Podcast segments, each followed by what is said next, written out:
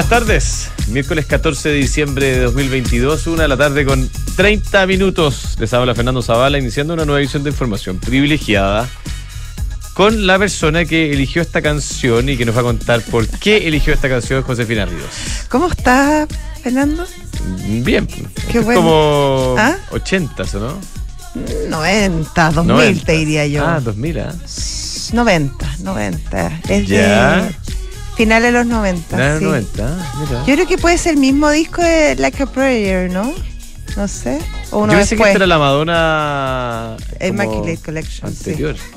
No, muy posterior. Esta Ah, es la mira. época de, te diría, de cuando hizo la película con Warren Beatty, ese Claro, que era claro. un, un detective, ¿cómo se llamaba? Esa época te diría yo. Dick Tracy. Dick Tracy, Esa claro, época. exacto. Esa época. Muy bien, Moncho, siempre Ya, ¿y- ¿Y a atento. qué va esta elección de canciones? Eh, bueno, lo conté hoy día en la mañana, pero corto hoy día. eh, cambió el hombre más rico del mundo. Sí. En los dos rankings. Sí. En Bloomberg y en, Ya. y en Forbes.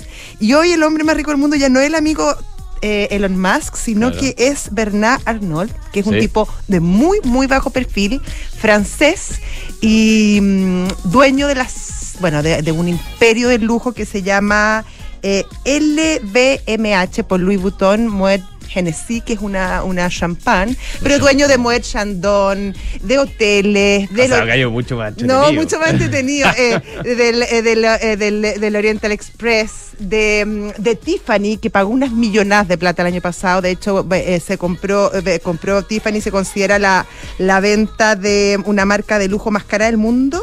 La compró por 15 millones, 15.800 millones de dólares. Y eh, hoy es considerado el hombre más rico del mundo con, Con una un- fortuna de mil, no, 191 mil millones de dólares Impresionante. por sobre los 180 mil millones de dólares que Ahora, tendría eso- el amigo eh, Elon perdona, Musk. Eso incluía a su familia. Ah, bueno, puede ser. Ah, bueno. ¿ah? No sé qué tan grande es su familia. No es un tipo tan mayor. Es del año 49, es decir, tiene 73 años. Claro, 70 y... Y tú sabes que su familia tenía un, un negocio inmobiliario y él una vez fue a Estados Unidos y, y se subió a un taxi y quedó muy deprimido porque el taxista no tenía idea quién era el presidente de Estado- del presidente de Francia en ese momento, pero le dijo como a modo de, de- de consuelo, pero yo sé quién es Christian Dior. Y ahí, eso fue el año 85. Y ahí se le prendió la luz, dijo, No hay que ser político, hay que ser... hay que eh, comprarse eh, Christian Dior. Y ahí parte su, su imperio del lujo, que efectivamente este año también cayó un poco en las acciones, pero apenas un 2,5%, muy distinto a lo que pasó con, con otras eh, acciones como Tesla, que eh, básicamente le significa que caiga el amigo más Claro. del ranking. Ya, oye, eh, después de hablar del hombre más rico del mundo, eh, ojalá, ¿cuándo va a ser Además mu- que ¿cuándo va a ser entrete su mujer? pega, ¿Cuándo va a ser una encuentro mujer? yo. ¿Cuándo va a ser una mujer? Eh, no sé, Luego, luego, luego, muy luego, luego, luego, muy luego. luego. Oye, eh, y ahí será la persona más rica. La persona.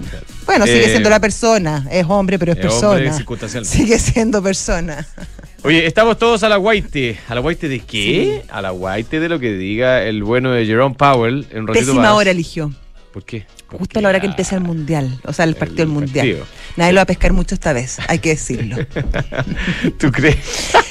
¿Qué crees que le importa más a los mercados? No, a los mercados le importa mucho más lo que dirá Jerome. El mundial, Pero el mundial es El mucho mundial más entretenido. Además que, si más o menos ya está como, está como medio eh, internalizado que van a ser 50 puntos base. Por lo demás. Lo, lo raro sería que no. Ahí estaría la sorpresa. Eh, sí, eh. Ah, eh, ¿tiene- tiene eh. discrepancias? No, no, no. A ver, ¿qué dicen ahí- las apuestas? No, yo, yo creo que, que si hay alguien que se atreve a apostar a algo así raro, un ¿Ah? escenario esquina, como le llaman por ahí, probablemente más para el otro lado. ¿ah? Eh, pero yo creo que no. Yo creo 0.25. que- no, no, para el otro lado digo, para menos, más que para más. Ah, yo creo que está Por eso, menos- 0.25 en vez de 0. Claro, perdona, sí, 0.25, sí, Yo creo que no, yo creo que es muy poco probable. El, las probabilidades que monitorean en los sitios especializados dice, hablan de mm, 80% de probabilidades de eh, 50 puntos base y 20% de probabilidades de 75 puntos. Todavía está ahí, ¿ah? Todavía, está Todavía hay gente que. Todavía está ahí. Sí, sí, sí.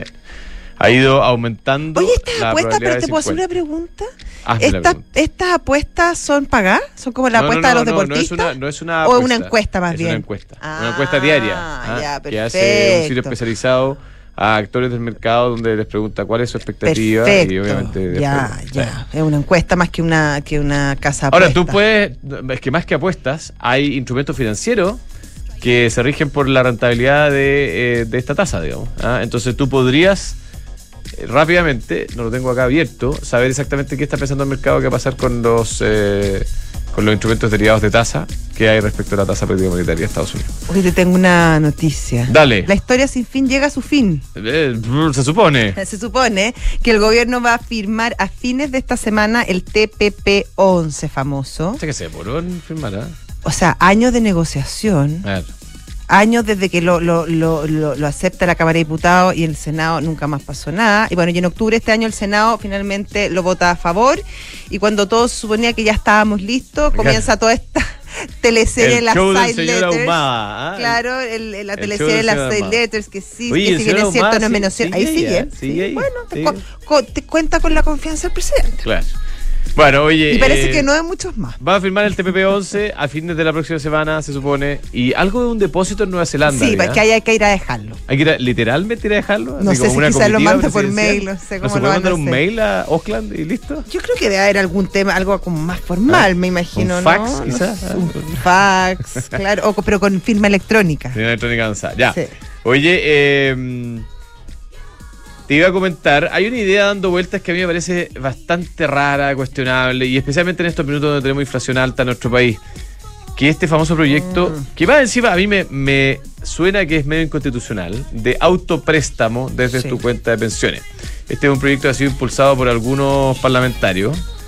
Tengo la sensación de que no es constitucional, porque eh, deriva gasto y, y- y además se refiere a temas de, de no, por, seguridad social. claro, y ley y la social. ley son Que es iniciativa exclusiva del presidente eh, de, de la República. Sí. Pero más allá de si es constitucional o no, que obviamente es muy importante, a mí me parece una pésima idea por varias razones. La primera y la más importante de ellas siendo que nosotros como personas tenemos una tendencia a subestimar los riesgos. Mm. Y eso es natural a la especie humana, no es, no es porque usted, señora, usted, señor, que me está escuchando, diga, ah, yo soy yo. No, no, no. Todos nosotros estamos cableados, nuestra manera de ser es así. Eh, subestimamos los riesgos, tenemos una tendencia a subestimar los riesgos. Entonces, claro, usted puede decir, oye, si yo estoy sacando parte de mi plata y la voy a devolver, y yo sé que voy a sacar un poquito, voy a sacar, no sé, un millón de pesos, todo Te lo juro que, me la voy a devolver. Y te juro que lo voy a devolver. Y puede ser, y Dios no lo quiera, que a usted le pase algo malo. Y que no pueda seguir generando los ingresos que genera para devolverse a usted mismo la plata que va a necesitar para financiar su pensión. Mm. Acuérdense, recordemos todos que vamos a llegar a un punto en que Vamos nuestra capacidad productiva va a ser menor. Y eso es un dato, digamos. ¿ah? Eh, tenga la edad que usted tenga.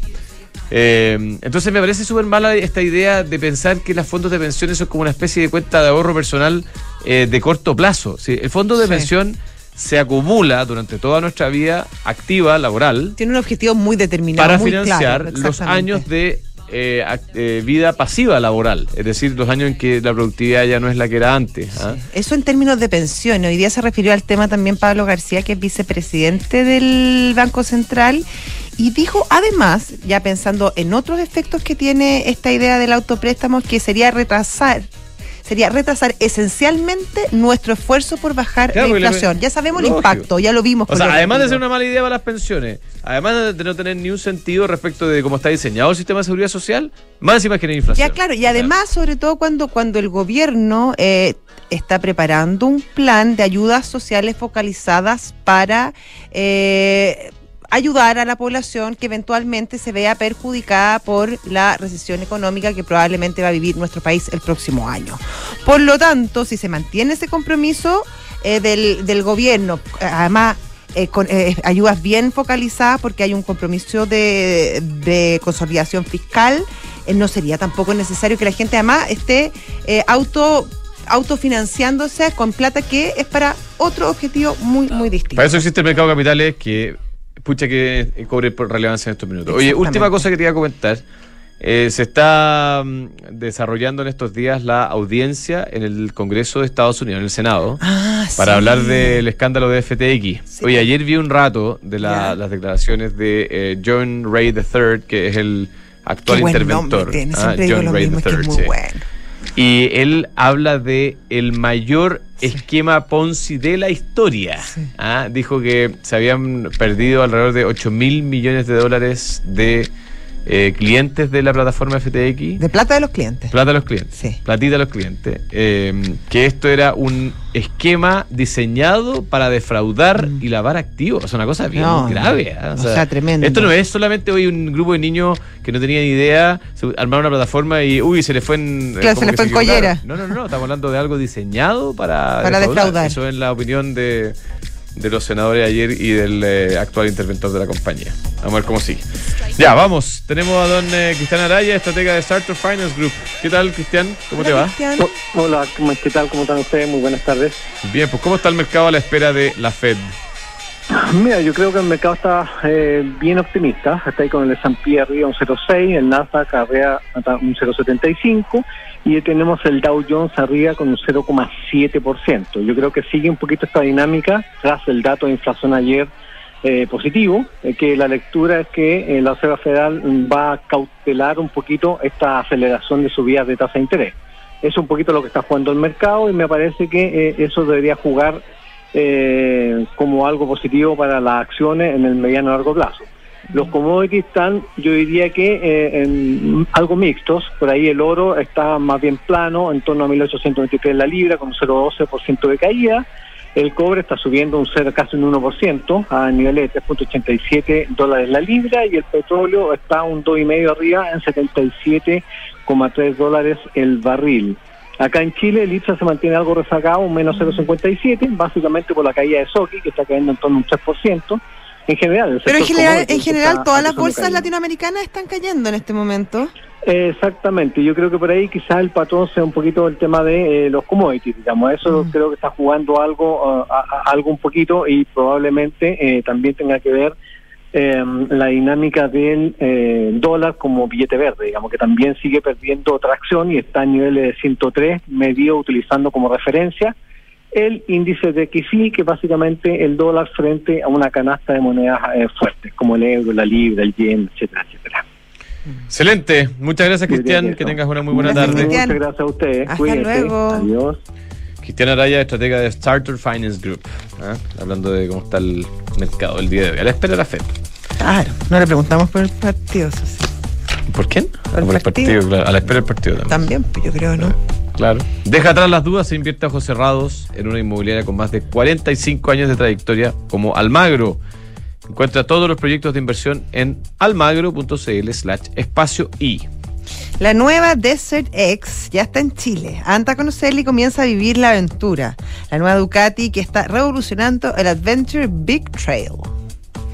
El convenio empresa de Conorrent es la solución integral para las necesidades de movilidad de tu empresa. Tienen leasing operativo para tu flota de largo plazo, arriendos mensuales con descuentos progresivos y renta car para el corto plazo. Conorrent Car Renta, el mejor tarifa, mejor servicio. PwC tiene la gracia que tiene la combinación única de capacidades multidisciplinarias que te ayudarán a generar valor para la sociedad en general, tus accionistas y tu entorno. Es The New Equation, nuevas soluciones para un mundo distinto. Y bueno, eh, em- pensaron los Three Days of Giving Wow. en Brooks Brothers. A ver, ¿Qué es esto? ¿qué es esto? Tres días Ya. con tres descuentos distintos para la, la Navidad. ¿Ya? Este año será un 30% off Eso en poleras, camisas, sports, suéteres y toda la colección de mujer. No te lo pierdas, los Three Days of Giving de Brooks Brothers. Si tu objetivo es un auto, tener tu propio hogar o estudiar en el extranjero, cúmplelo invirtiendo desde tu app Santander en la sección Objetivos. Más información en santander.cl Santander, tu banco. Estamos, estamos, estamos. Estamos. Daniel Cerey, gerente de estudios de Tok Tok. ¿Qué tal? Muy buenas tardes. Buenas tardes, Fernando, Josefina. ¿Qué tal, Muchas Daniel? gracias. No, gracias a ti, pues. Qué buen Oye- nombre, Toc Toc. Sí, extraordinario. ¿ah? Oye, Daniel, eh, ¿cómo está el mercado inmobiliario en la visión de ustedes, estimado? Bueno, en, en general ha sido un año bastante complejo para, el- para la industria. En particular, partimos eh, en el primer trimestre con, con una fuerte contracción por, por el lado del financiamiento, que hizo de que eh, la demanda en general tuviera menos capacidad de, de poder hacer una compra, y eso afectó de, de manera importante lo que fueron las ventas. Y en el resto del año en general hemos mantenido un ritmo eh, de comercialización eh, que si bien ha crecido respecto de lo que fue el, el primer trimestre sobre todo, eh, es un ritmo de comercialización bastante lento. Si nos comparamos respecto a la última década, es un ritmo comparable a lo que vivimos más o menos en el 2013. Entonces, en general, ha sido un año bastante complejo, con una caída importante también en comparación con el año anterior, que fue un año récord en venta, y, por eso acumulamos eh, una caída importante, especialmente también porque la base de comparación respecto al año anterior eh, es bastante alta. Entonces, podemos decir de que las ventas han estado complicadas principalmente por, por el acceso al financiamiento. Perfecto. Y hacia el próximo año, ¿cuáles son las expectativas? Eh, ¿Hay em, posibilidades de recuperación o ustedes creen que, este escenario podría complejizarse aún más? En general nosotros esperamos de que los malos resultados que tuvimos en el primer trimestre no se repitan, pero habiendo considerado aquello, eh, creemos que el ritmo se va a mantener más o menos constante a lo que hemos estado viviendo en estos últimos eh, meses, básicamente lo que nos llevaría al 2013, perdón, al 2023 a, a crecer eh, más o menos en un 17% respecto de lo que hemos tenido este año. Eso es un poco las proyecciones que tenemos, justamente. Eso sí, eh, en general, eh, creemos que el mercado de casa, sobre todo, va a estar un poquito más contraído y el crecimiento va a venir sobre todo en el, en el mercado de apartamentos, que es el mercado que concentra eh, parte importante de lo que se, se vende actualmente en la región metropolitana. Eh, pero espérate, pero para entender, está se cayó el financiamiento, está más difícil conseguir financiamiento, y aún así tú proyectas un mm, crecimiento en el mercado de departamentos. ¿Eso tiene que ver con qué? ¿Con que los inversionistas son los que hoy día tienen el rol protagónico? ¿Gente que no depende de necesariamente un crédito hipotecario conseguido en un banco? Eh, en general, eh, los inversionistas están teniendo una mayor preponderancia. Hay comunas en las cuales, especialmente en, comunas como la Florida o Santiago, en la cual hay un número importante de proyectos muy cerca del, metro, por ejemplo, eh, ahí los inversionistas tienen una, preponderancia bastante grande, pero también creemos que las condiciones financieras, eh, comparado, por ejemplo, con lo que tuvimos en el primer trimestre del presente año, van a mejorar un poquito. La tasa hipotecaria se ha estabilizado en torno entre un 4 y un 4,5%, eh, por ciento, hay buenas noticias, por ejemplo, Banco Estado ha activado eh, bastantes eh, condiciones que permiten acceder a, créditos de manera más fácil. Y por otro lado, las inmobiliarias han reaccionado también, la industria ha reaccionado un poco a la situación que tenemos ahora, que, que permite a los hogares eh, acceder un, poco más y eso fundamenta un poco este crecimiento de un 17%. Igual un, un crecimiento de un 17% respecto a este año, que es el año más bajo en ventas de la década, eh, es un crecimiento importante, pero igual nos deja por debajo de, de, los años o del ritmo de venta que teníamos en los años anteriores, Daniel, la pandemia principalmente. Daniel, ¿ustedes ven mercado inmobiliario residencial en Santiago y en todo, en todo el país o esencialmente en la región metropolitana? Nosotros estamos centrados en la región metropolitana, si bien seguimos algunos indicadores, especialmente lo que es el mercado de, de, venta usada y arriendo en todo el país. Eh, las, cifras inmobiliarias que les estoy contando están centradas en la, en la región metropolitana. No, te lo pregunto sobre todo para ver pensando hacia el próximo año, ¿dónde está, dónde ves tú las mejores oportunidades para invertir en este sector? Las papitas. Claro, ah. ¿qué comunas o qué regiones eh, desde tu desde tu perspectiva? Mira, en general lo que hemos estado viendo es que el mercado inmobiliario se ha estado diferenciando en torno a precios respecto a lo que está ya terminado, porque la industria sufrió, producto de la pandemia y todo lo que ocurrió, especialmente con los costos de la construcción, eh, bastante, o sea, hubo aumentos de costos de proyectos que básicamente bordearon el 30%. Entonces, en general, lo que ya está terminado ha tenido más espacio para poder hacer ofertas y, y ahora vemos un impulso muy significativo en lo que es la entrega inmediata, tanto en región metropolitana como en, en, las grandes ciudades. Estamos hablando Concepción, eh, el Gran Valparaíso en general. El mercado de casas ha estado bastante presionado y por ende el mercado de casas eh, creemos que va a seguir con una dinámica eh, de precio que no van a caer demasiado, pero sí el mercado de apartamentos en entrega inmediata está mostrando algunos repuntes. De hecho, se vende más o menos al doble de velocidad en este minuto en un proyecto en entrega inmediata que en un proyecto en verde y blanco.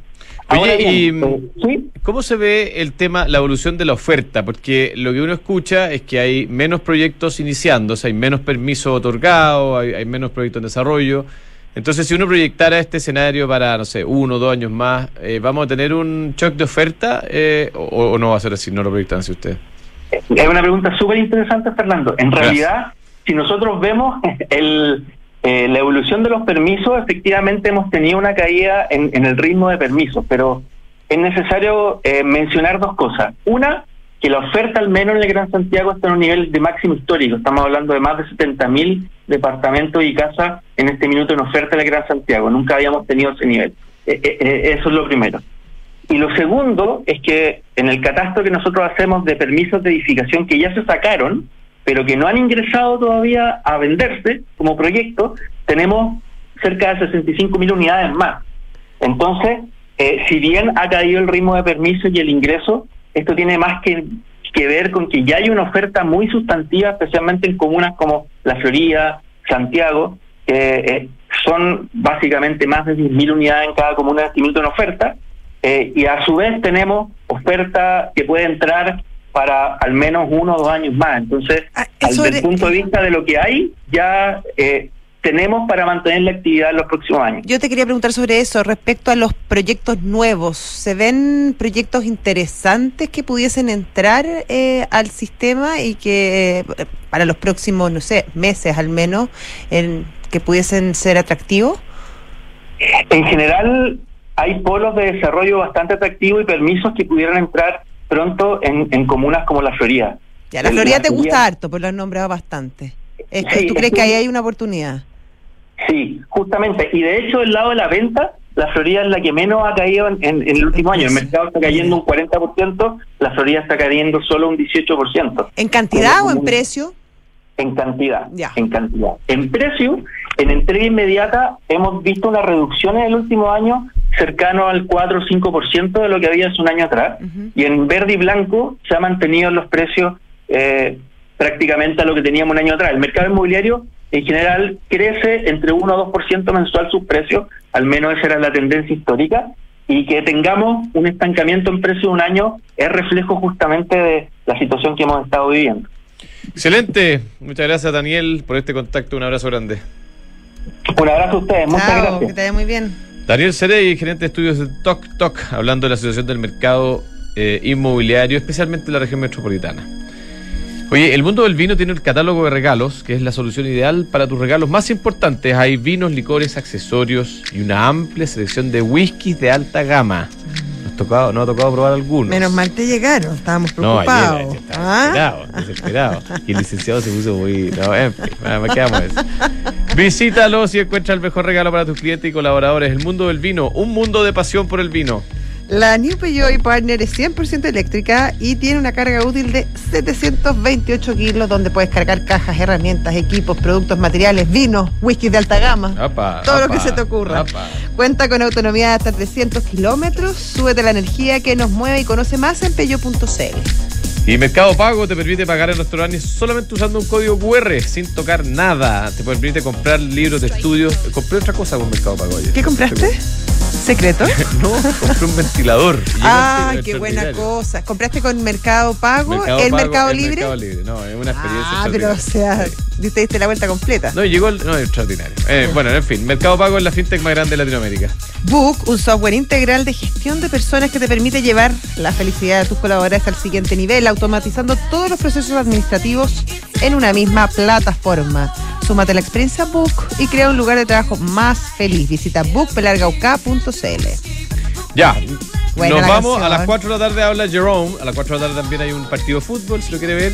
¿Qué es lo que va a decir Jerome? Va a decir eh, probablemente que va a subir 50 puntos base. Lo más importante es, Es que diga lo después. que diga después. Exactamente. ¿Cómo sigue la cosa? ¿Dónde termina este ciclo de alzas de tasa? ¿Y cuándo podemos esperar? ¿Hasta cuánto están dispuestos una- a apretar? ¿Hasta dónde llegaré? Claro, tal ¿Hasta cual. dónde llegaré? Ya. Oye, eh, viene Visionarios. Sí, Adidas. Adidas. Sí. Adolfo Dassler, Adolfo, que Adidas. son unos hermanos. Adidas. Sí, pues Adidas. Adidas. Tú sabes la historia, ¿cierto? Mm, la voy a escuchar hoy día a la tarde. No, pero no sé si bueno. llegan a la, a, la, a, la, a la, parte triste. A la parte triste. Esta es la parte linda, que es la historia del balón. Del, balón. balón ya. Después Santiago Adicto. Un abrazo. Chao. ¿Cuándo eres más feliz en el trabajo? ¿Cuando no te sientes capaz o cuando puedes capacitarte? ¿Cuando cada trámite es un dolor de cabeza o cuando tus papeles están al alcance de un clic?